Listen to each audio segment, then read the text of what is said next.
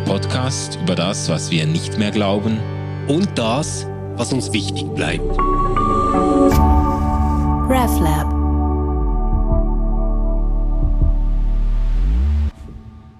Hallo und herzlich willkommen zu der letzten ausgeglaubt Folge im Jahr 2021. Hallo allerseits. Wir haben uns gedacht, wir wollen sowas äh, machen wie einen theologischen Jahresrückblick und Ausblick, ähm, weil wir kriegen es nicht hin, dass wir in einer Folge jetzt irgendwie vernünftig oder fair oder so auf ähm, die Kommentare eingehen, die zu den verschiedenen Staffeln oder Folgen gekommen sind und haben uns gedacht, komm, wir versuchen das Ganze so Highlight-mäßig zu bündeln und äh, Manu und ich haben uns an drei Leitfragen orientiert. Die erste Frage lautet, was sehe ich heute anders als vor einem Jahr? Die zweite Frage ist dann, was hat dich in diesem Jahr besonders inspiriert oder wer hat dich in diesem Jahr besonders inspiriert? Und schließen möchten wir dann mit einem ganz offenen äh, Thema, nämlich was ist dein größtes Fragezeichen? Wo ist der Punkt, an dem du spürst, da wirst du im nächsten Jahr weiterdenken müssen? Ja, Manu, was siehst du heute ganz anders als vor einem Jahr? also so ganz klar geschnitten kann ich das jetzt nicht sagen, dass ich jetzt vor einem Jahr äh, völlig anders darüber gedacht habe, aber eine eine Veränderung, die sich auf jeden Fall angebahnt hat, äh, ich würde sagen, die letzten zwei Jahre, hat zu tun eigentlich mit meinem Menschenbild. Da hast du mir auch sehr geholfen, Stefan. Ähm, äh, einfach so ein bisschen ein, ich sage jetzt mal, ein optimistischeres Menschenbild zu gewinnen und zwar auch theologisch qualifiziert. Ich also du hast mich kennengelernt und dann ein optimistisches das ist ganz, ist eigen, Es ist ganz eigenartig, gell? es ist ja wirklich ganz eigenartig. Nee, aber echt, wir haben ja, wir haben ja öfter uns darüber unterhalten. Ich habe so ein bisschen ein, ich würde sagen, ein eher pessimistisches Menschenbild, eine eher äh, düstere Anthropologie mitgenommen. Einerseits so ein bisschen reformatorisch angereichert, so der Mensch als verkrümmt in sich selbst und so. Äh, hat mich ja auch ein bisschen mit den ganzen, mit Nietzsche und den ganzen, den ganzen Machtdiskursen auseinandergesetzt. Und das hat mir immer eingeleuchtet irgendwo. Ja, der Mensch am Schluss des Tages versucht sich sich jeder dem anderen gegenüber durchzusetzen. Der Wille zur Macht ist eigentlich bestimmend und so. Und ich konnte das okay. auch theologisch sehr, sehr äh, irgendwie gut integrieren und sagen, das ist ja eigentlich was Findet Luther... man ja schon bei Augustinus, ja, mega krass, oder? Und ähm, der hat's äh, dann mindestens bis Luther weitergegeben. Ja, genau. Und von da aus ähm, hat's schon einiges geprägt. Ja, und so diese Verkrümmung in sich selbst und wenn man da mal... Das, das Verrückte ist halt, äh, das Menschenbild, das man pflegt, das, das gibt so diese Confirmation Bias. Wenn, wenn man mit einem bestimmten Menschenbild unterwegs ist, dann macht man auch ständig Beobachtungen die dieses Menschenbild irgendwie bekräftigen. Ja. Dann, dann kriegt man irgendwie, schaut man eine, eine Diskussion am Fernsehen, irgendein Streitgespräch, politisch oder was auch immer, und man spürt das den Leuten ab, wie sich da einer versucht, dem anderen gegenüber durchzusetzen, wie man den anderen die eigenen Begriffe aufzwingt. Man ist immer skeptisch, oder? Ja. Und denkt, was will die jetzt erreichen, wenn sie das sagt? Ja, genau. Und das ist so ein bisschen, das ist halt auch dann die Gefahr, dass man da eigentlich mit einem bestimmten Framing unterwegs mhm. ist mhm. und dann Beobachtungen auch gar nicht mehr wahrnimmt, die eigentlich diesem Framing widersprechen oder die das aufsprengen würden. Und, und du hast mich ja da mal gefragt, ja, aber ist das denn die Art und Weise, wie du Menschen um dich herum erlebst? Und ja, äh, genau. da zählst du ja auch dazu, Stefan. Ich, ja, ich musste dann sagen, nein, einfach also nicht alle. Wirklich, ja, nee, wirklich nicht, weißt du? Das ja, ist ja, ja. ich, ich fühle mich ja wirklich irgendwo äh, geliebt und wertgeschätzt von Menschen in der Familie, in der Bekanntschaft, im Freundeskreis, bei der Arbeit hier auch. Ich habe jetzt überhaupt nicht das Gefühl, dass es eigentlich die Art von also ich habe nicht das Gefühl, dass sich mein Menschenbild in meinem unmittelbaren um Umfeld bestätigen würde. Und das, das, das freut mich wirklich. Ja, und das, äh, und das, das hat ja. mich ja dann auch irgendwo ins Nachdenken gebracht, dass, dass, dass ich da mit so einem, mit so einem äh, Framing dann irgendwo mir auch vielleicht bestimmte Erfahrungen verderbe oder sie nicht genügend wertschätzen kann. So. Und dann habe ich ein Buch gelesen von diesem Rutger Breckmann, gar kein theologisches Buch, sondern das ist so dieser, äh, dieser Jungspund, der da am, am World Economic Forum vor zwei, drei Jahren. Rede gehabt. Ja, der hat glaub, da irgendwie Jahren, den ganzen, den, den ja. Reichen, den Reichen mal so richtig äh, äh, die Leviten gelesen und gesagt, ihr, äh, ihr könnt so viel, äh, so viel äh, wohltätig ähm, spenden, wie ihr wollt. Ihr bezahlt schlussendlich einfach viel zu wenig Steuern und das ihr ist das, das Systemproblem. Ja, ja, genau. Ja, ja. Und, und der Typ hat aber ein finde ich, ein super spannendes Buch geschrieben, im Grunde gut, in dem er sehr auch empirisch wissenschaftlich belegt, nicht nur so ein bisschen Geplauder und Behaupterei, sondern äh, versucht zu zeigen, dass, dass der Mensch doch zutiefst irgendwie von guten Impulsen beherrscht ist. Ich bin, das war für mich ein ein schönes Gegengewicht. Ich bin immer noch nicht ganz bei ihm. Ich würde sagen, ähm, der Mensch ist wahrscheinlich ein sehr konfligiertes Wesen, das in sich irgendwie ganz verschiedene Impulse ja. trägt. Aber so dieses, weißt du, auch äh, diese Bereitschaft, das auch anzuerkennen und das dann auch theologisch durchzudenken ähm, und zu sagen, nee, ich, ich gehe doch davon aus, dass Gott, Gottes Gegenwart in jedem Menschen irgendwo durchdringt und äh, Gutes und Schönes und Gerechtes und Heilsames bewirkt. Ähm, und, und deshalb muss ich auch gar nicht davon ausgehen, dass in Menschen mir immer irgendwo, wenn man Menschen auf den Grund geht, dass irgendwie das abgrundtief böse ja, äh, ja. erscheint oder so. Das ja, also es freut mich wirklich, Manu, dass das für dich, nein, es ist meine ich ganz ernst, ähm, das, das finde ich wirklich schön, ähm, vor allem auch, wenn du sagst, das ist ja etwas, was sich empirisch in deinem Leben dir anders zeigt, ja. als du es eigentlich gedacht hast. Das, das äh, gefällt mir. Ähm, ich glaube, dass ein Teil mindestens davon, dass man die Welt so sehen kann, dass alle irgendwie nur nach ihrem Vorteil trachten. Ja, ja. Und sie eigentlich im Kern doch böse, kleine, egoistische äh, Machtmenschen sind. Ich glaube, ein Teil davon ähm, kommt aber schon auch aus dem Christentum. Ja, ja. Ich bin nicht ganz sicher, ob man jetzt ein, ja, es kam ja jetzt in den letzten Jahren immer wieder in Ethikdebatten auf, dass man versucht hat zu zeigen, hey, eigentlich ist so dieses jeder gegen jeden und der Stärkste setzt sich durch. Mhm. Gar nicht das, was der menschlichen Natur entspricht, ja. sondern ähm, quasi genetisch, aber dann natürlich nochmal viel stärker kulturell sind wir eigentlich kooperative Wesen, die glücklich sind, wenn sie sich helfen können. Mhm. Ja. Also gegenseitig.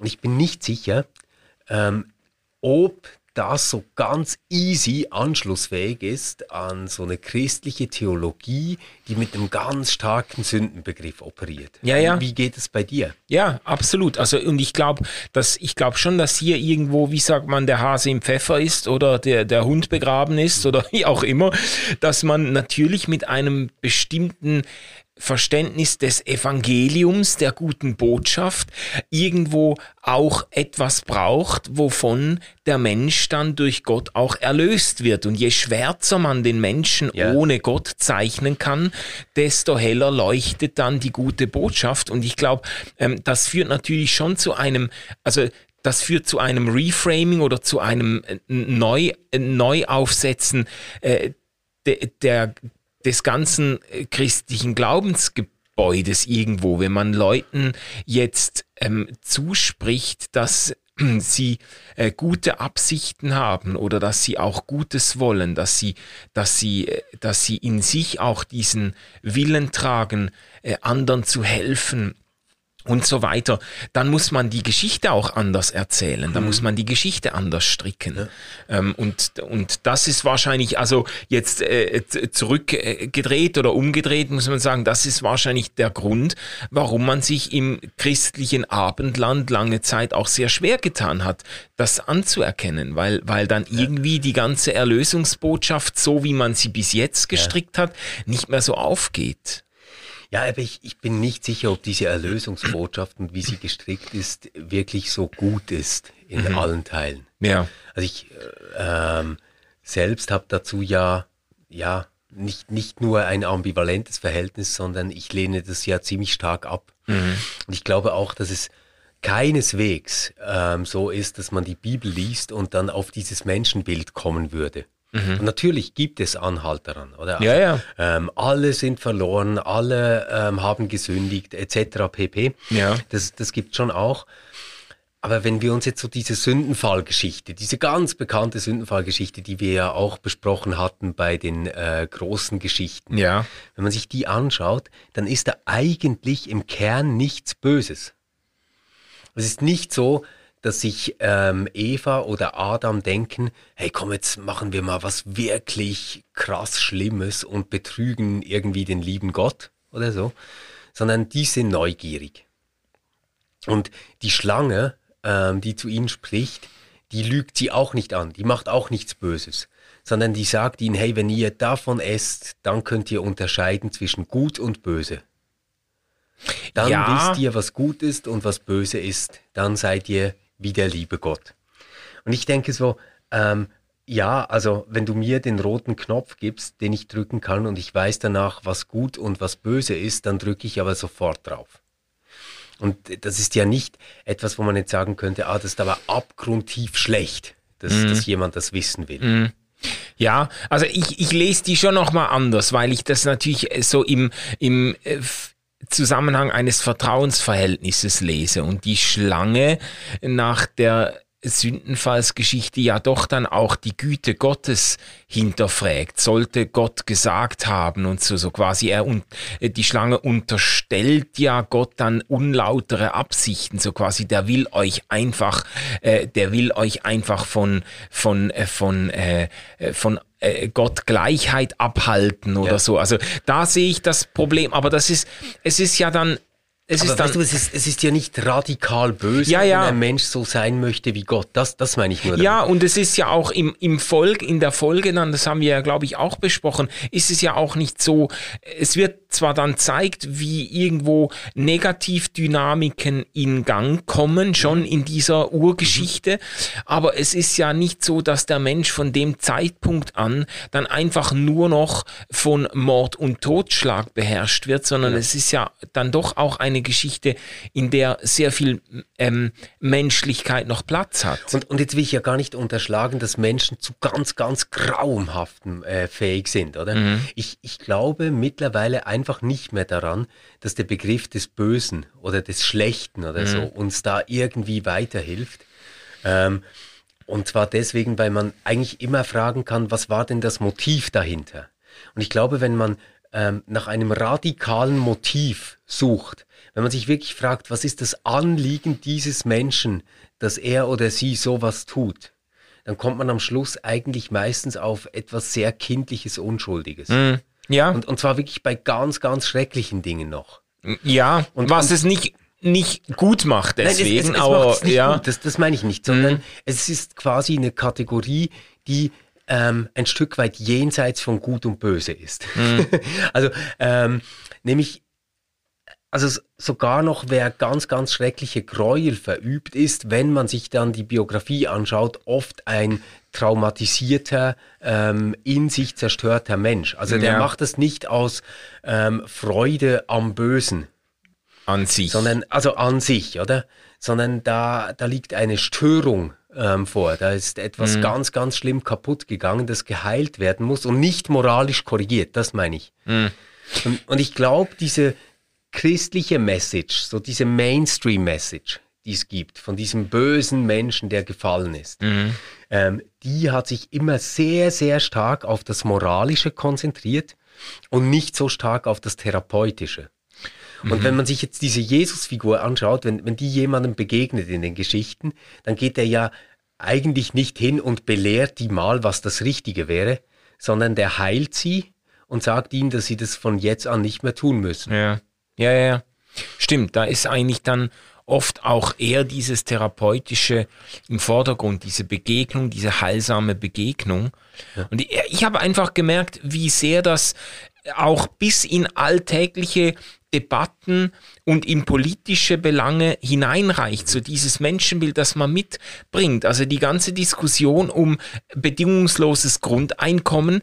Vor zwei, drei Jahren hätte ich noch gesagt, ja, das ist der Weg zum sicheren Untergang, weil ja. wenn du jedem einfach Geld gibst, dann wird jeder einfach ein faules Schwein werden und versuchen, das System zu seinen Gunsten maximal auszunutzen. Und inzwischen bin ich so mindestens ambivalent in der Hinsicht, dass ich denke, nee, das das könnte man schon mal ausprobieren. Die allermeisten würden wahrscheinlich ihren vielleicht ähm, auch äh, zweifelhaften Motiven nicht nachgehen, sondern etwas Gutes anzufangen versuchen. Und dann gibt's ganz sicher Einzelne, die das System ausnutzen werden, das gibt's immer, aber ich würde dem viel mehr Chancen geben als noch vor drei Jahren und das ja. hat ganz wesentlich mit dem Menschenbild zu tun. Oder ich, ich, ich glaube, man sieht es auch ähm, so bei Themen wie Erbschaftsstreitigkeiten oder mm. sowas. Ähm, dass äh, man immer zwei Möglichkeiten hat, das zu deuten. Man könnte sagen, Mensch, sind die gierig, jetzt zerstreiten die sich in der Familie und es geht doch eigentlich nur um Geld.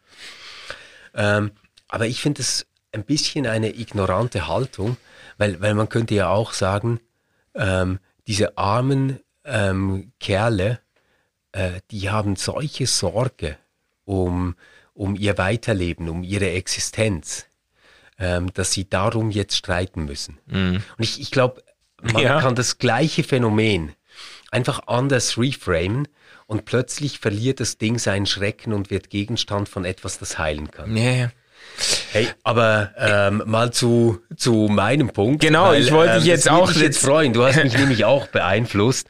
Ich habe ja immer gedacht, ich komme in den Himmel und ähm, das glaube ich jetzt nicht mehr.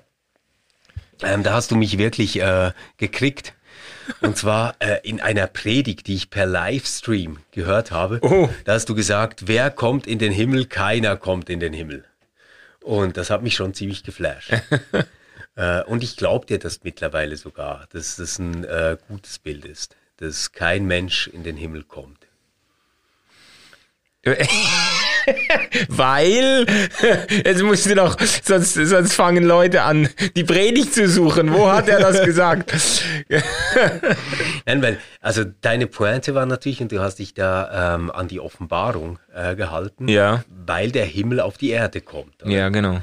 Und für mich ist es ein super Bild, weil ich merke immer, dass ich irgendwo ein Modell suche oder vielleicht könnte ich mittlerweile schon fast sagen, gesucht habe, indem ich das vermitteln kann, dass nichts einfach beim Alten bleiben kann. Also ja. das, das ganze Furchtbare, was passiert ist ähm, mit Menschen, aber auch das Schöne, das muss irgendwo aufgehoben sein. Aber nicht so, dass jetzt irgendwie eine Gottheit einen Zaubertrick macht und das ist dann so alles annihiliert. Mhm. Ähm, es, es muss seine Bedeutung behalten, ähm, aber es muss gleichzeitig auch relativiert werden. Also das heißt dann in diese Beziehung zu Gott gestellt werden. Ja. Und du weißt ja, ich bin eigentlich schon ganz lange ein Riesenfan von dieser Idee vom Reich Gottes. Das, mhm. das liebe ich, ja. Ja.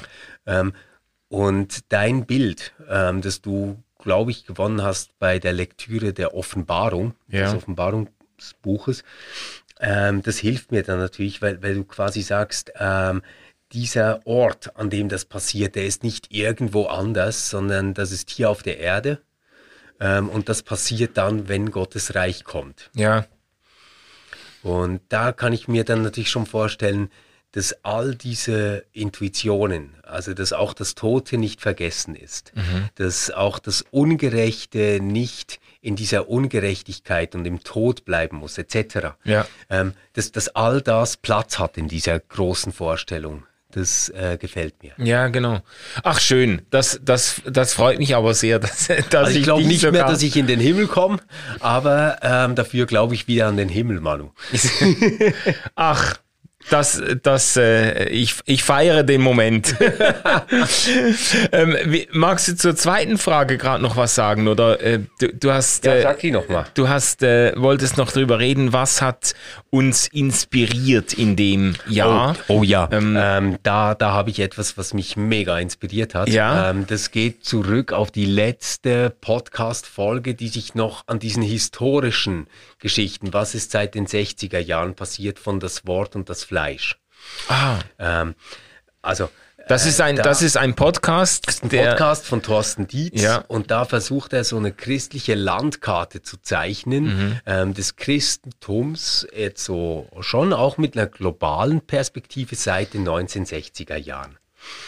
Und in dieser Schlussfolge, also die haben danach noch mehrere Folgen gedreht, aber in dieser historischen, sagen wir jetzt mal Schlussfolge, geht es dann so drum, äh, was sind denn jetzt Learning Outcomes ähm, für heute? Was Ja. können wir mitnehmen? ja, Weil irgendwo, ähm, also das hat jetzt nicht Thorsten so gesagt, das ist jetzt meine Interpretation, stehen wir in der Bredouille.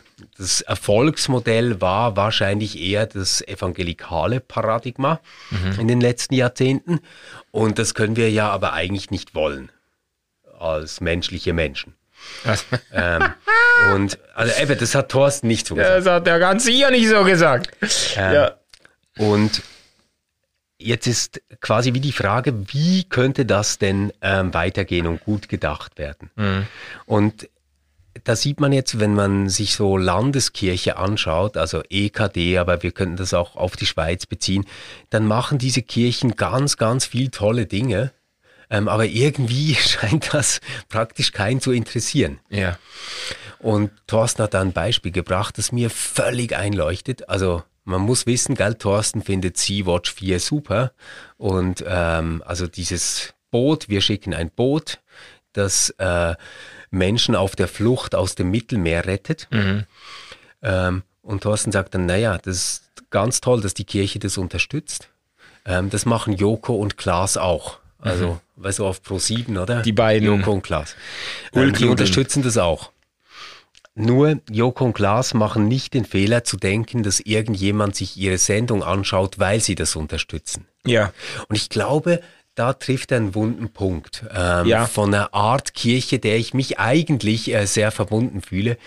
Nämlich so einer Kirche, die wirklich viel Gutes tut und sich die ganze Zeit fragt, aber, aber wenn wir das alles tun, wa warum kommt keiner? Und ich glaube, dass das daran liegt, dass ähm, man eine andere Erwartung hat an das, was Kirche tun sollte oder sein sollte. Äh, genauso wie ich äh, Joko und Klaas äh, zuschaue, egal ob die jetzt Sea-Watch 4 unterstützen oder nicht, einfach weil es mega unterhaltsam ist Ja, und einfach ja. super geil gemacht ist. Ja. Und ich glaube, bei, bei Kirche müsste Kirche ein Ort sein, ähm, wo nicht nur gute Dinge passieren und man gute Dinge tut, sondern wo man über Glauben spricht. Wo man ähm, Glauben aber nicht nur bespricht, sondern auch erlebt. Also es müsste so ein geteilter Erfahrungsraum von Glaube sein, glaube ich. Mhm. Ja, ja, ja. Also so lebendige Rituale. Ähm, Verbundenheit in Gemeinschaft müsste erlebbar sein. Ästhetik, Schönheit, ähm, Zusammengehörigkeit, all, all das müsste dort irgendwie dicht erfahrbar sein. Ja, ja. Ich glaube, daraus lebt sie und dass sie dann gute Dinge tut, das kommt dann quasi wie von innen heraus. Oder? Ja, also das war, ich habe ich hab die Folge auch gehört und das ist mir auch hängen geblieben. So, weil ich diese Fehlvorstellung doch auch immer mal wieder getroffen habe, angetroffen habe, dass man denkt, wir beteiligen uns an humanitären Projekten, an sozialdiakonischen Initiativen und so. Wir Äh, missionieren ja, auch nicht, oder? Also, äh, genau, und das Ganze aber in der Hoffnung, dass die Leute dann merken, die machen ganz viel Gutes, ich sollte vielleicht auch mal wieder in einen Gottesdienst genau. kommen.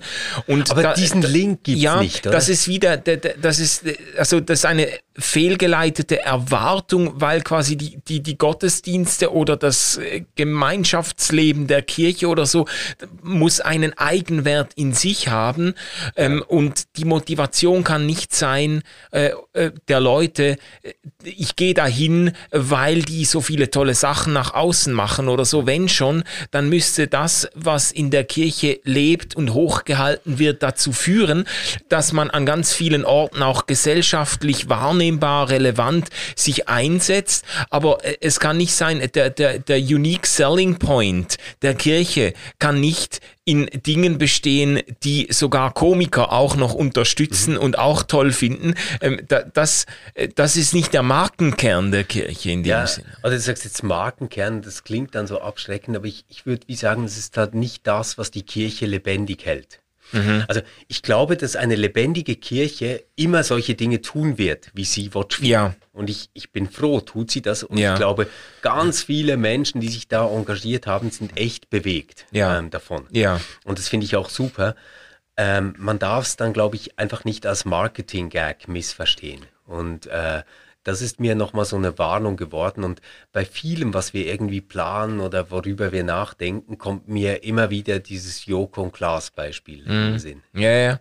Aber ich finde das noch, ich meine, da könnt, das könnte man jetzt natürlich schon noch vertiefen, weil ich habe es jetzt vorhin vielleicht auch gerade missverständlich oder sogar auch teilweise falsch auf den Punkt gebracht, weil ich ja doch, wenn man die Christentumsgeschichte anschaut, die ersten Generationen von Christen, da gibt's ja wirklich bewegt, bewegte, bewegende Zeugnisse, außerchristliche Zeugnisse, römische ähm, äh, Kaiser und so weiter, die gerade an den diakonischen Werken der Christen, äh, ich sage jetzt mal, die darüber staunend sagen, die gucken ja den römischen, die gucken ja ihren Leuten und den Armen und Bedürftigen, den Weisen und so weiter besser als das römische Reich. Und es ist kein Wunder, dass die Leute in den Schoß der Kirche fliehen, weil man ihnen da so gut schaut und eine Menschenliebe beweist, die ähm, das Römische Reich bei allen Mitteln dann doch vermissen lässt. Mhm. Also es, es gibt ja schon diesen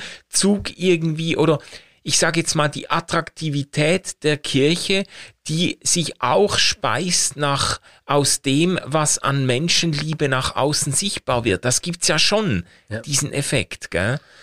Ja, und gleichzeitig haben wir aber gerade in den Landeskirchen einen wahnsinnigen Professionalisierungsschub erlebt, was ja. Diakonie betrifft. Ja.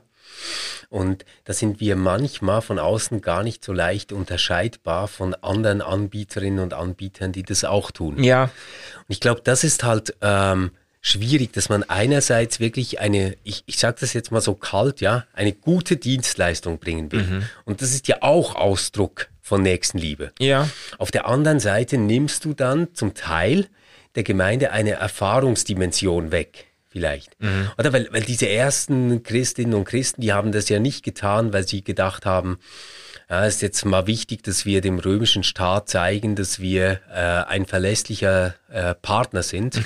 und das Sozialwesen gut organisieren können, dann finden die uns vielleicht auch toll. Mhm ähm, sondern die haben das höchstwahrscheinlich wirklich so aus einer Berufung und einem Antrieb ja. äh, gemacht, ohne dass sie gedacht haben, ähm, das müssen wir dann bei den nächsten Staatsverträgen, die wir abschließen, aber auch betonen. Ja, sehr, ja, sehr, sehr gut. Ich glaube, ich glaube, da ist schon ein springender Punkt in der Motivlage, dass ich würde natürlich jetzt das den Kirchen nicht unterstellen wollen, dass das grundsätzlich, das Engagement grundsätzlich einfach äh, ähm, Propaganda äh, oder Marketing-Gag ist oder so, aber wenn es ist, glaube ich, schon nochmal ein Unterschied, wenn in einer Gemeinschaft selbst so dieser, dieser so diese Leidenschaft verankert ist, Menschen zu helfen, zu dienen, diese Menschenliebe irgendwie äh, aus der Gemeinschaft hervor geht, das ist was anderes, als wenn das dann so hochprofessionalisiert einfach über einen bestimmten Anteil der Kirchensteuer wird dann noch, äh, wird ja. dann noch äh, äh, Sozialdiakonie bezahlt. Ähm, und, und lass uns doch ja. da selbst mal ganz ehrlich sein, weil äh, es finde ich jetzt wirklich so einen wunden Punkt, ähm, den wir beide ja auch haben. Mhm.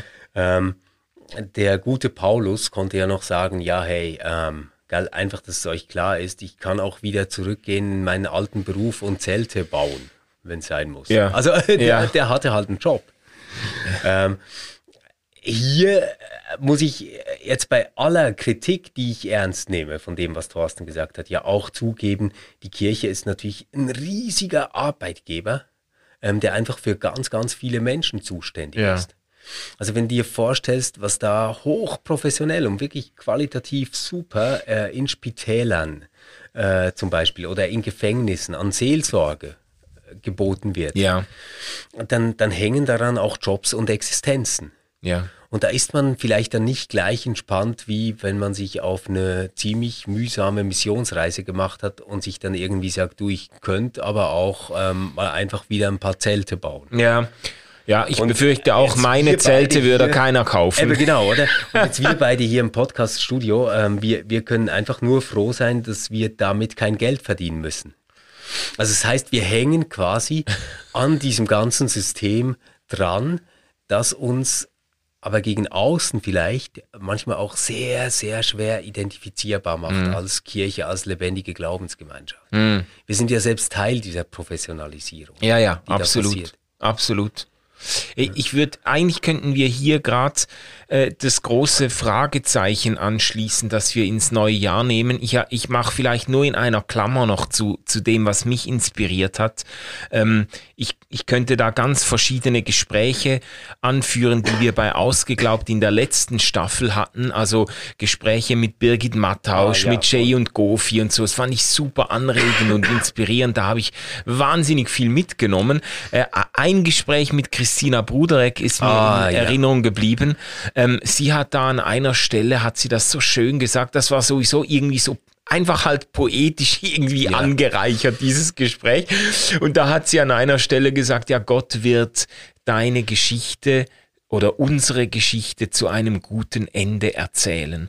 Und das fand ich irgendwie wunderschön ausgedrückt und das ist mir auch hängen geblieben. So diese Idee, ich bin ja sehr angetan von der Vorstellung, dass wir mit Gott zusammen eine, eine echte Geschichte schreiben, aber auch so diese Hoffnung und Zuversicht, ja, ähm, äh, äh, es ist eben nicht einfach eine Geschichte zwischen, nur zwischen gleichberechtigten Partnern, die da gemeinsam ein tolles Abenteuer bestreiten, sondern es ist auch eine große Hoffnung darin, dass Gott dann doch noch einmal irgendwo ähm, auch da, wo man es dann selber verkackt, doch noch einmal seine Geschichte mit mir zu einem guten Ende erzählen wird. So Und du meinst es auch so ganz persönlich für dich? ja, Und, ja. das hat mich, das ist mir persönlich sehr hängen geblieben. Und natürlich könnte man das jetzt auch wieder auf die Kirche umlegen und sagen, ja, Gott wird seine, Gott wird seine Geschichte mit der Kirche zu einem guten Ende erzählen.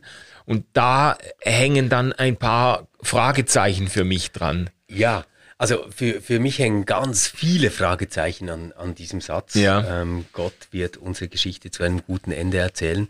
Ähm, was ist mit den Geschichten, die wirklich eine ganz, ganz äh, miese Zwischenbilanz so beim Sterben aufweisen? Ja. gibt ja Menschen, die ähm, nicht einfach äh, ruhig und zufrieden nach einem erfüllten Leben die Hände falten und sterben, sondern die zum Beispiel Schreckliches erfahren, bevor sie sterben. Ja, ja. Also diese ganze Theodizee-Frage, die da sofort Ja. aufkommen kann.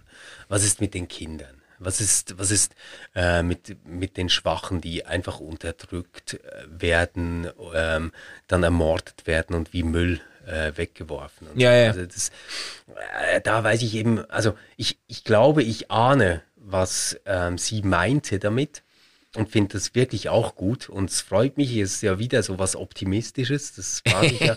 Ja. Ähm, auf der anderen Seite müsste dann erzählen etwas ganz Neues bedeuten als das, was wir uns vorstellen, glaube ich. Also es dürfte nicht so Star Wars-mäßig sein, ähm, so la, äh, ja, es sind zwar ein paar Helden gefallen, aber insgesamt haben wir das Imperium besiegt, ähm, sondern die, die gefallen sind, ähm, deren Ende müsste auch gut werden. Ja, ja.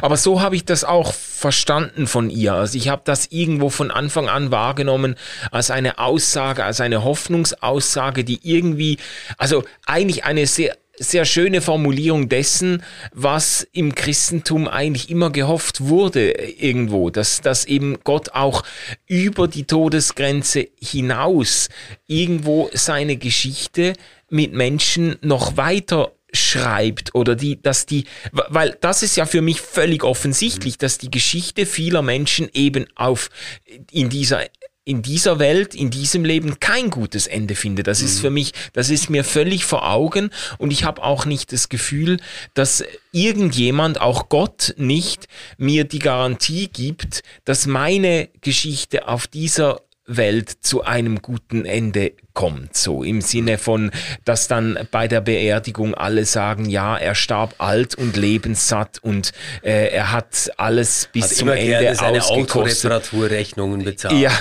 ja, genau. Nee, also das, das ist ja, äh, das ist mir ja völlig bewusst und deshalb fand ich das auch mhm. sehr tröstlich, ähm, sage jetzt mal, über, über die Todesgrenze hinaus irgendwie diesen, dieses Bewusstsein aufzubringen, ähm, Gott, Gott wird mein Leben, meine Lebensgeschichte irgendwo versöhnlich zu Ende bringen. So, das, das fand ja, ich sehr also stark. Wenn du, wenn du es jetzt so sagst, oder? Ähm, versöhnlich zu Ende bringen, da, da bin ich nahe dabei. Mhm. Ähm, ja, ähm, zu einem guten Ende erzählen, weiß ich eben nicht. Und äh, ich, ich will das jetzt gar nicht äh, Christina unterstellen, dass sie das so gemeint mhm. hat. Nur die Gefahr, wenn man das jetzt so aus dem Kontext nimmt, ist, dass man verstehen könnte, das, was jetzt für uns noch nicht aufgeht, ist quasi ein Rädchen im großen, großen Getriebe, das dann schon seinen Sinn macht. Ah, ja. Und am Schluss kommt alles zu einem Happy End. Mhm. Mhm. Also das ist so ein bisschen äh, wie Harry Potter, ähm, wo man äh, zunächst denkt, oh nein, ähm, warum musste er jetzt sterben? Äh, wie heißt er schon wieder, der Schulleiter, der äh, Dumbledore. Dumbledore. Warum musste der jetzt sterben? Ist ja ganz furchtbar und am Schluss schnallst du, also ich spoilere jetzt nicht, aber es hat dann seinen guten Sinn, oder? ja, ja. Aber, aber das ist nicht mein Bild, das ich äh, ja. aufrechterhalten kann, weil ähm, da ist zu viel gestorben und zu viel kaputt gegangen, ja. ähm, wo ich finde, nein, ähm, das gute Ende, das das fixen kann, jetzt im Sinne einer Story, das mhm. gibt's nicht. Es gibt kein Happy End. Ja, ja. Aber was ich mir vorstellen kann, und das geht dann schon sehr in die Richtung von dem, was du sagst, zu einem guten Ende bringen, ist, dass das, was am Ende ist, vielleicht eher äh, so in eine Richtung geht wie ähm, ich weiß und dann kommt eine Umarmung ich habe es gesehen, ich habe nichts davon vergessen. Und dann kommt eine Umarmung. Ja, ja, ja, voll. Und das wäre, also in der Weise habe ich das auch verstanden. Ja. Ich bin ja eher allergisch äh, gegen diese auch Theodizee-Versuche, die dann sagen, ja, wir sehen den Teppich nur von unten mhm. als irgendwo durcheinander von abgeschnittenen Franzen, aber wenn wir dann mal von oben drauf schauen, dann wird alles seinen Sinn haben und so. Nee, so würde ich das auch nicht verstehen mhm. wollen, sondern, sondern äh, einfach als eine Hoffnung darauf, dass Gott, dass Gott dann noch einmal ähm, vielleicht in einer Art und Weise mir auch begegnet, die das Schlechte, das Übel nicht gut macht oder für sinnvoll erklärt, aber es dann doch noch einmal aufhebt irgendwo mhm. in sich so. Ja, ich, ich glaube wirklich, es, es, müsste so ein Gott sein, der dann das Sinnlose und Schreckliche ähm, annehmen und aufnehmen und heilen kann. Ja, das, das ja. müsste, ja, genau. Aber können wir vielleicht doch von hier die Brücke machen zur dritten Frage, die wir, ja. äh, die du ja äh, gestellt hast am Anfang schon, das große Fragezeichen, das wir irgendwo ins neue Jahr hineinnehmen. Ja. Wir, wir haben uns ja kurz äh, vor dem Gespräch synchronisiert und gemerkt, eigentlich haben wir so ähnliche große Fragezeichen und man könnte die sogar mit diesem Statement verbinden, dass Gott die Geschichte zu einem guten Ende erzählt. Wir fragen uns beide in irgendeiner Weise, wie wie wird Gott denn die Geschichte der Kirche zu einem guten Ende erzählen? Was, ähm, oder ja. sag mal, was du ja, von deiner so. Seite so als großes Fragezeichen da festhältst. Ja, ähm, also ich, ich bin einverstanden mit deiner Formulierung. Ähm, mein, mein Ansatzpunkt kommt von einem ganz anderen Ort. Ja. Weil theoretisch könnte ich sagen, eigentlich ist mir das völlig egal. Ähm, also wenn der die Kirche nicht braucht, um ein gutes Ende ähm, zu erzählen, dann macht es halt ohne. Mhm. Das, das, geht für mich auch, theoretisch. Ich, ich glaube das halt nicht. Ähm, und was für mich im Moment wirklich ähm, diese Frage ähm, jetzt nach Kirche dringend macht, ist nicht diese Selbstbespiegelung mit, was ist unser Job in der Welt oder was sollen wir tun oder weißt du, irgendwie sowas. Ja, ja, ja. Also nicht, nicht mein Job ist mir unklar, Ja. sondern ähm, dass ich gerade im letzten Jahr, ähm, also wir sind in einem Jahr, wo die Impfung kam. Das große Heilsversprechen quasi. Wir können wieder zurück. Wir, wir können wieder Feste feiern.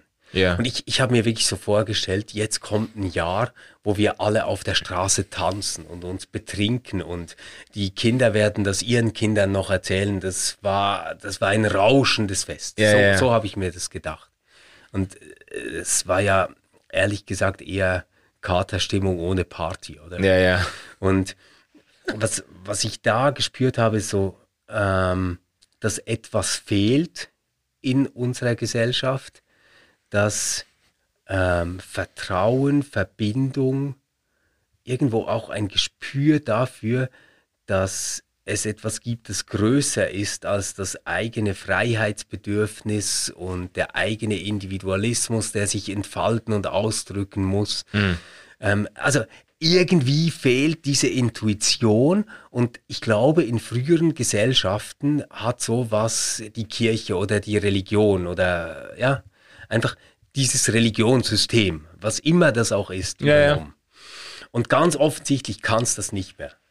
Also die, die Kirche wird selbst irgendwie zum quengelnden kleinen Gof, äh, der jetzt Angst hat, dass ähm, sie ihre Gottesdienste nicht feiern kann, die darüber meckern, dass man Masken tragen muss im Gottesdienst oder ähm, dass da äh, Zertifikate kontrolliert werden sollen. Also äh, der Riss in der Gesellschaft wird nicht durch die Kirche geheilt oder verbessert, sondern er geht mitten durch sie durch. Ja, ja. Also sie hat diese integrative Kraft nicht mehr. Das, ist- das ist quasi mein Ausgangspunkt.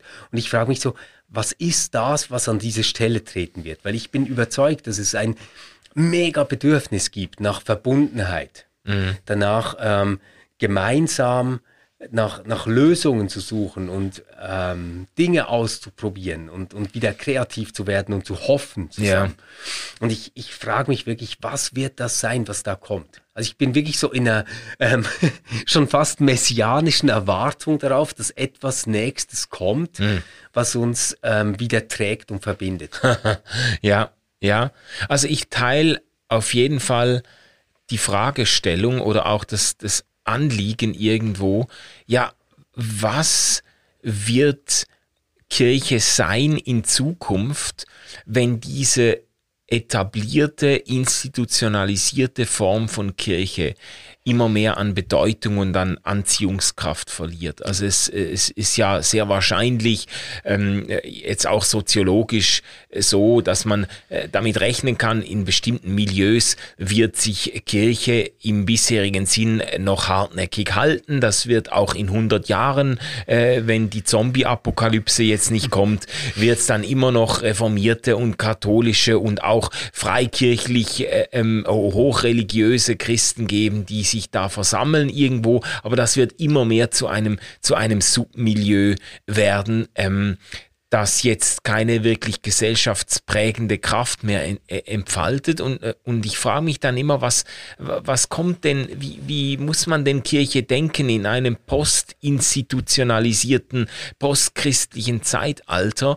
Äh, Ich war sogar an Tagungen und Konferenzen, die da über Liquid Church und was es da alles gibt, so diese, wo man versucht, Kirche zu denken unter diesen postmodernen Voraussetzungen, alles verflüssigt sich, die Mit Mitgliedschaftsgedanke ist in der Krise, man will nirgendwo mehr in einer Kartei sein oder monatlich einfach per Dauerauftrag Kirchensteuern oder, oder Spenden einzahlen an eine bestimmte Gemeinschaft. Man versteht sich so lose verbunden in einem Netzwerk mit Gleichgesinnten. Die Ränder sind unscharf und so. Und dann äh, unter diesen Voraussetzungen versuchen Kirche zu denken, aber schon Kirche auch irgendwo als etwas Leidenschaftliches mit einer Vision, mit einem Auftrag, mit einer, keine Ahnung, mit einem mit einem im, im besten Sinne mit einem Sendungsbewusstsein oder so.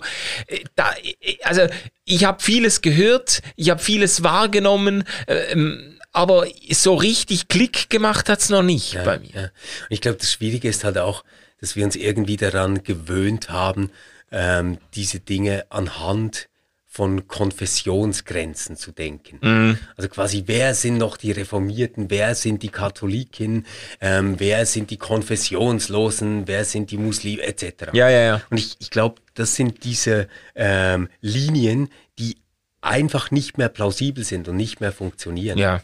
Und zwar deswegen, weil der große Gegenspieler, sage ich jetzt mal so, gegen sämtliche religiösen ja. Spielfelder, sind nicht andere Religionen sondern ja. das ist eigentlich eine ganz, ganz krasse, große Ideologie, die uns verkauft, dass wir einmalig sind, eine begrenzte Lebenszeit haben, es nichts davor und nichts danach gibt und wir einfach möglichst viel Spaß haben müssen hier. Mhm.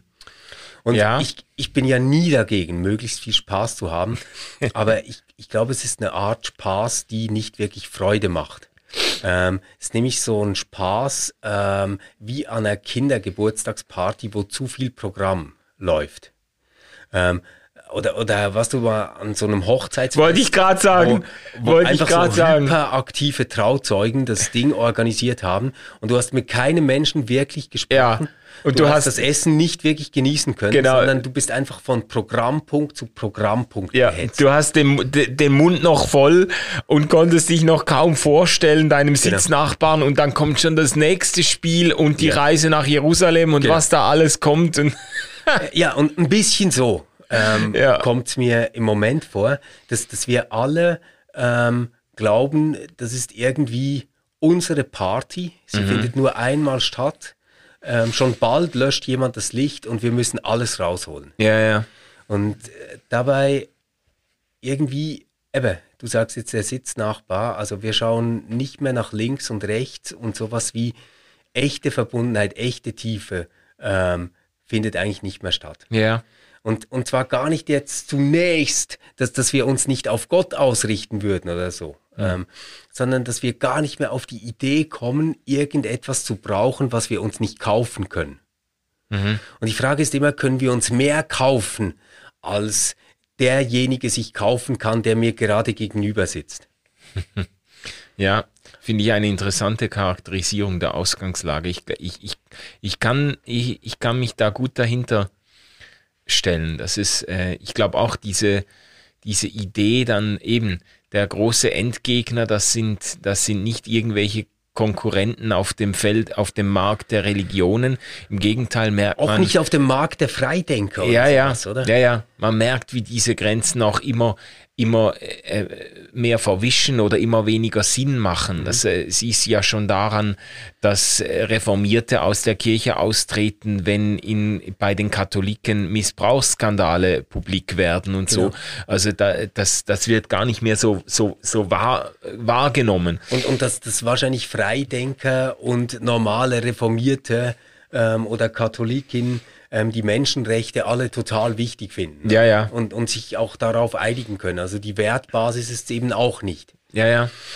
Ähm, ich glaube wirklich, dass, dass es äh, Menschen gibt im Moment, die äh, diese starke Intuition, dieses Bedürfnis haben nach etwas, ähm, wie soll ich sagen, nach etwas Echtem, das nicht einfach gemacht ist, das mhm. nicht einfach ein nächstes Produkt ist, eine nächste Dienstleistung ist, sondern etwas, wo man ähm, eine tiefe Erfahrung machen kann, wo man etwas erlebt, das nicht einfach darin aufgeht, dass es äh, das nächste entertaining ähm, Thing ist. So. Ja, ja, ja.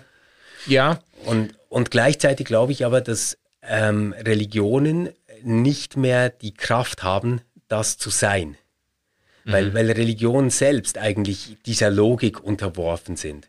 Also man macht Mitgliederbefragungen und fragt sich, wie müssten wir uns denn ausrichten, dass wir attraktiver sind, damit wir eure Mitgliederbeiträge bekommen, etc. Yeah. Ja. ja, und man könnte da natürlich schon auch, sage ich jetzt, ein Stück weit auch selbstkritisch, weil ich ja aus dieser Bubble komme oder diesen äh, Hintergrund auch mitbringe. Man könnte natürlich auch einen Großteil dessen, was in den evangelikalen Bewegungen läuft, äh, gut in dieses Framing einpassen und sagen, das ist natürlich schon zu einem rechten Teil, ist das hochprofessionelle äh, fromme Bespaßung auch der Leute, die sehr viel bietet für die Leute, aber Menschen vielleicht äh, nicht notwendigerweise aus dieser sage jetzt mal, sehr individualistischen und konsumeristischen äh, äh, Binnenperspektive herausholt, mhm. sondern eher noch so, das ist äh, quasi Hochzeits, äh, Hochzeitsbespaßung in fromm. Das kann ja, man ja, ja auch ja, haben. Man kann das ja, man kann das Leben auch auffüllen. Äh, man muss ja nicht irgendwelche Trinkspiele machen. Man kann ja, auch, äh,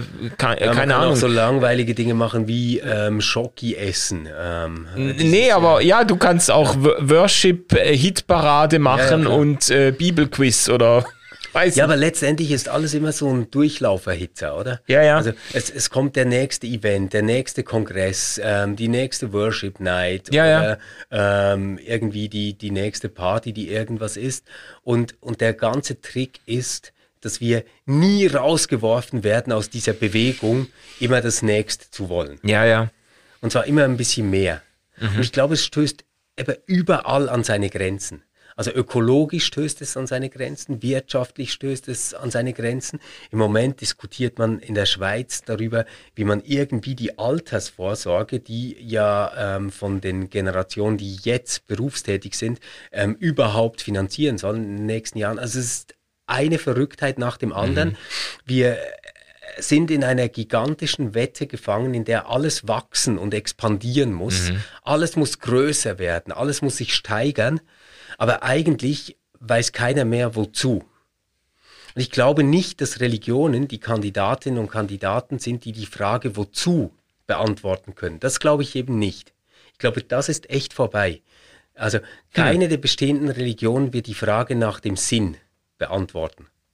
Also das, das tun sie natürlich ständig, aber es glaubt halt keiner mehr.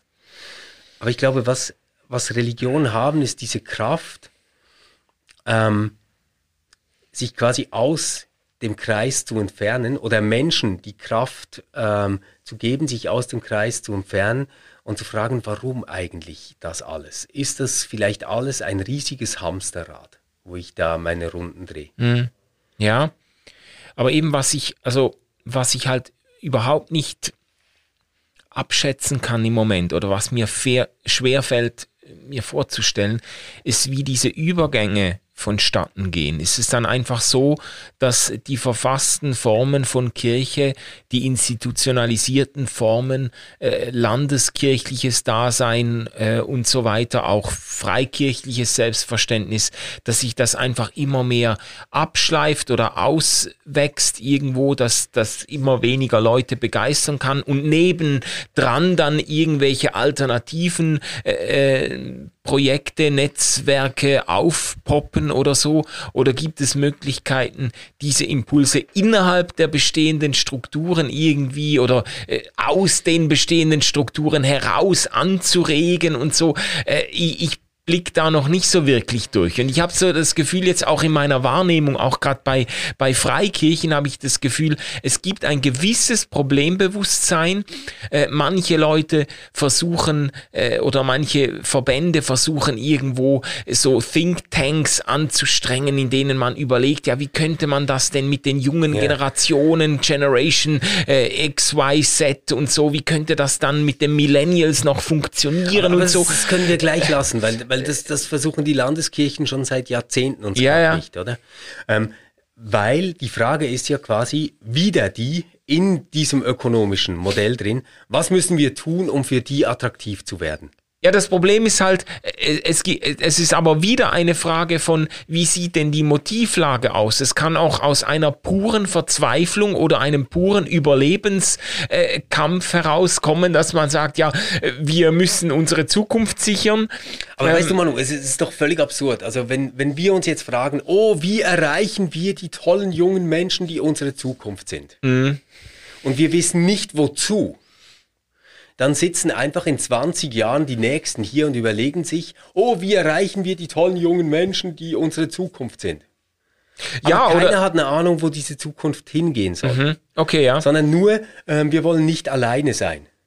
Ja, äh, die ganzen Altenheime sind voll mit Menschen, die nicht alleine sein mhm. wollen, aber es geht trotzdem keiner hin. Ja, und das wäre ja aber sogar noch eine der schöneren Motive zu sagen, wir wollen nicht alleine sein. Es könnte ja auch einfach sein, dass man äh, die neue Leute braucht, weil man nicht untergehen will oder weil man seine Rente sichern will oder was auch immer. Es gibt ja dann doch auch noch sehr viel, sag jetzt mal. Existenzielle Faktoren. Ja, existenziell, okay, ja. Aber es gibt ja sehr viele Motive, bei de mit denen man noch sehr viel stärker bei sich selber bleibt, aber, weißt aber, du? Aber wenn, wenn wir jetzt vielleicht dieses äh, letzte Jahr oder die letzten zwei Jahre nehmen, dann glaube ich schon, dass es Trends gibt, mhm. ähm, die man gesamtgesellschaftlich anschauen kann, ja. die eine Richtung zeigen könnten, wohin es ungefähr gehen würde. Ja.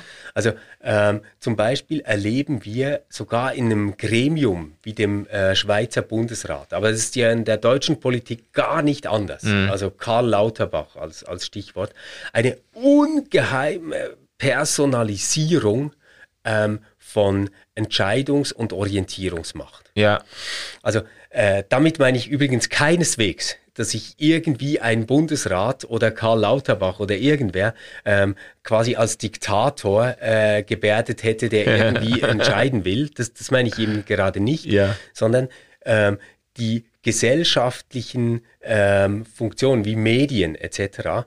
personalisieren den ganzen Konflikt. Mhm. Also ähm, es, es gibt dann quasi den Hirten und der muss jetzt sagen, wo es durchgeht, ja. in einer völlig unübersichtlichen Lage.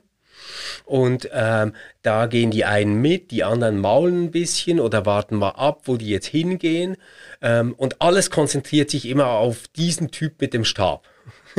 ja, ja, ja. Oder? Und der tritt dann in unendlich vielen Talkshows und Politsendungen und Nachrichtensendungen auf und, und erklärt, wie er die Welt sieht und muss eine nahbare, sympathische, bedächtige Figur sein, die gerade keinen Machtanspruch haben will, sondern die Fakten sprechen lässt. Yeah. So, oder? Das ist so etwas, glaube ich, was sich da zeigt. Und da würde ich sagen, naja, aber gerade da ist doch eigentlich die evangelikale Bewegung, wenn ich das richtig verstanden und gelernt habe bei Thorsten, ähm, ein, ein Avantgarde-Beispiel, weil die hatten das alles ja schon 20 Jahre zuvor und haben gemerkt, dass jeder von diesen Typen irgendwann über die eigenen Füße stolpert. Ja. Also das, das wird halt dann auch nicht sein. Ja. Das andere, was wir aber gesehen haben in dieser Zeit, ähm, ist diese, ähm, ich, ich sage das jetzt mal so, ich weiß gar nicht, ob es äh, den Begriff gibt, aber so diese Mikrovergemeinschaftung. Mhm. Plötzlich wird Nachbarschaft wieder wichtig. Das mhm. Quartier wird wieder wichtig. Äh, so der real erlebbare ähm, äh, ja, das, das Nahbereich. Ja, nah, ja, Nahbereich. Der, der wird plötzlich ganz entscheidend. Mhm. Und Menschen äh, machen wieder etwas ähm, in ihren Pflanzenkübeln und äh, pflegen ihren Balkon oder ihren Garten etc. Also yeah, yeah. Es, es, es geht irgendwie alles wieder zurück auf das, was man steuern kann, wo man wirklich etwas verändern und verschönern kann. Und wenn ich das jetzt auf Kirche übertrage, dann glaube ich, wir werden in eine Zeit kommen, wo so der Ruf nach starken Führungsfiguren ähm, noch lauter wird. Hm. Also wir brauchen irgendwie einen reformierten Bischof, wir brauchen irgendwie eine reformierte Angela Merkel, die uns sagt, wie es läuft. Ähm, wir werden dann enttäuscht werden, weil hoffentlich macht den Job keiner und wenn doch, dann wird es garantiert schief gehen, es geht immer schief. ähm, und danach, glaube ich, wird sich alles auf viel, viel engmaschigere, kleinere Strukturen zurückziehen. Ja, yeah. Das müsste dann ähm, so eine engmaschige, kleine Struktur sein, die sich selbst als Teil von etwas Größerem versteht. Ja. Und das ist gerade das, was mir fehlt beim Quartierverein. Mhm. Weißt du? Ja, ja. Also, weil weil sonst kannst du sagen, nee, also dafür brauchen wir nicht nochmal eine Kirche, dann lieber tolle Quartiervereine, die die Straßen putzen und Spielplätze Ja, ja, eben, wir könnten da, ich glaube, wir könnten da noch lange weiter diskutieren, weil dann muss man ja den Kirchenbegriff dann auch wieder hinterfragen. Was ist denn, was ist denn noch Kirche? Sind denn Ja. lo lose Zusammenkünfte von Leuten, die sich irgendwie im Namen äh, des, äh, des Glaubens unter die Arme greifen oder was auch immer? Ist das dann Kirche oder, ja, ja, Nein, ich, ich, ich glaube wirklich, wir haben das mal ähm, an einem ziemlich coolen Punkt gehabt, wo wir über Kirche äh, gesprochen haben. Ich glaube, es war in diesem Jahr. Mhm. ja, Wo wir gesagt haben, Kirche gibt es eigentlich nur als Wette, als Wette. Ja. ähm, dass man sagt, ich möchte einmal dazugehört haben. ja. Ich glaube, ähm, wenn, wenn man das irgendwie noch so hat als Antrieb, also dass man irgendwie denkt, hey, ähm, wir in diesem überschaubaren Kreis, wir schauen aufeinander, wir beten miteinander und füreinander und sind füreinander da und hoffen, dass indem wir das tun, wir nicht einfach Idioten sind, die sich um uns selbst drehen, sondern zu etwas viel Größerem gehören, ja, ähm, das kommen wird. ja, ja, genau. Also eben, diese Reich Gottes Idee. Ja, ja, Ja. Ähm, dann glaube ich schon, dass das etwas ist, ähm, was sich so leicht nicht ersetzen lässt und was die Welt braucht. Mhm. Und das ist ein schöner Schlussgedanke. ich habe eigentlich gedacht, das wird eine ganz kurze Folge, in der wir so ein bisschen noch austauschen und dann. äh, Es wird nie kurz, aber wenn wir's denken. Kurz, genau, wenn, wenn wir zusammen reden, wird es nie kurz. Aber ähm, wir, wir haben uns enorm gefreut, mit euch in dem Jahr unterwegs äh, gewesen zu sein und dieses Jahr auch auf dieser Note abschließen zu können. Wir haben Großes vor im nächsten Jahr. Wir werden starten mit einer Staffel, die sich mit Büchern beschäftigt, mit Büchern christlichen oder auch äh, einfach religiösen, äh, spirituellen. Religiöse Literatur mit Impact. Genau, mit Impact Bücher, die irgendwo eingeschlagen haben, die einen Unterschied gemacht haben. Und wir werden die so ein bisschen kritisch, wohlwollend unter die Lupe nehmen.